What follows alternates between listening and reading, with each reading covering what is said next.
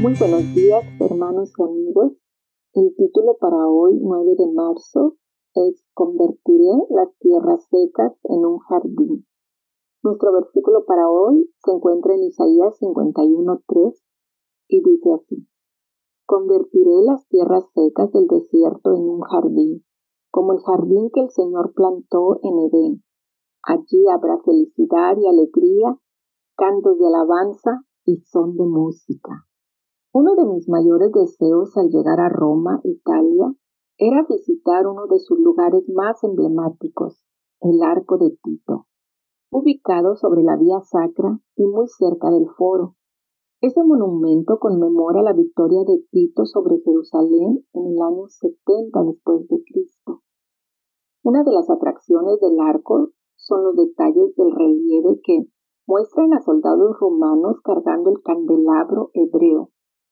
Este relieve constituye una de las representaciones más precisas de ese estilizado mueble. Aunque el templo de Salomón tenía 10 candelabros, ver Primera de Reyes 749, pareciera que el segundo templo nada más tuvo uno, puesto que en el libro de Macabeos, una fuente histórica judía, dice que cuando Antíoco Epífanes profanó el santuario, se apoderó del candelabro.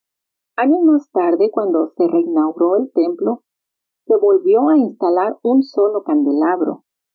Es casi seguro que el templo de Herodes, el que fue destruido por Tito, nada más tuviera un candelabro y quizá por eso solo aparece uno en el arco de Tito. Uno de los almendros distintivos del candelabro eran sus copas en forma de flor de almendro. Éxodo 25:33. El almendro era el primer árbol en florecer, el presagio de la primavera. No es una simple casualidad que en Éxodo 40:24 se nos diga que el candelabro fue colocado al lado sur del santuario. ¿Por qué al lado sur? Bueno, el sur en hebreo encierra la idea de una zona de terror, una tierra de dificultades y angustia, y ahí fue donde Dios colocó el candelabro con sus flores de almendros.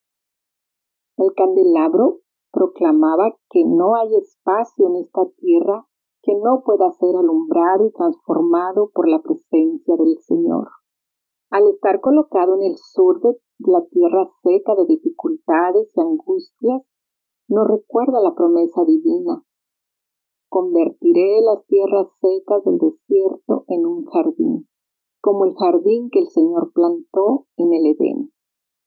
Ahí, en medio de la sequedad espiritual que sentimos, en medio de nuestro desierto personal, la presencia divina puede producir en nosotros frutos dignos de arrepentimiento. Mateo 3.8. Hoy el Señor puede dar inicio a una permanente primavera espiritual colocando su luz en nosotros. Amén.